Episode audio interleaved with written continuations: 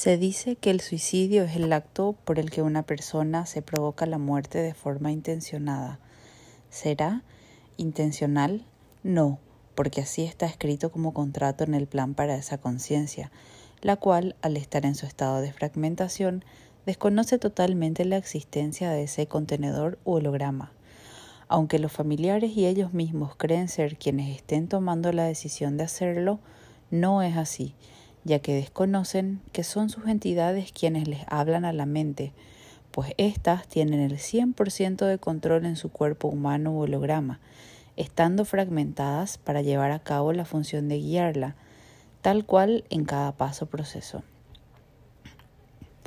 La ciencia lo atribuye a consecuencia de un sufrimiento psíquico y desesperación, derivada o atribuible a circunstancias vitales como las dificultades financieras, los problemas en las relaciones interpersonales, soledad o el acoso psicológico, llegando a dar forma a una patología psiquiátrica y ser catalogada de trastornos mentales como la depresión, el trastorno bipolar, la esquizofrenia, el trastorno límite de la personalidad, el alcoholismo o el uso de drogas.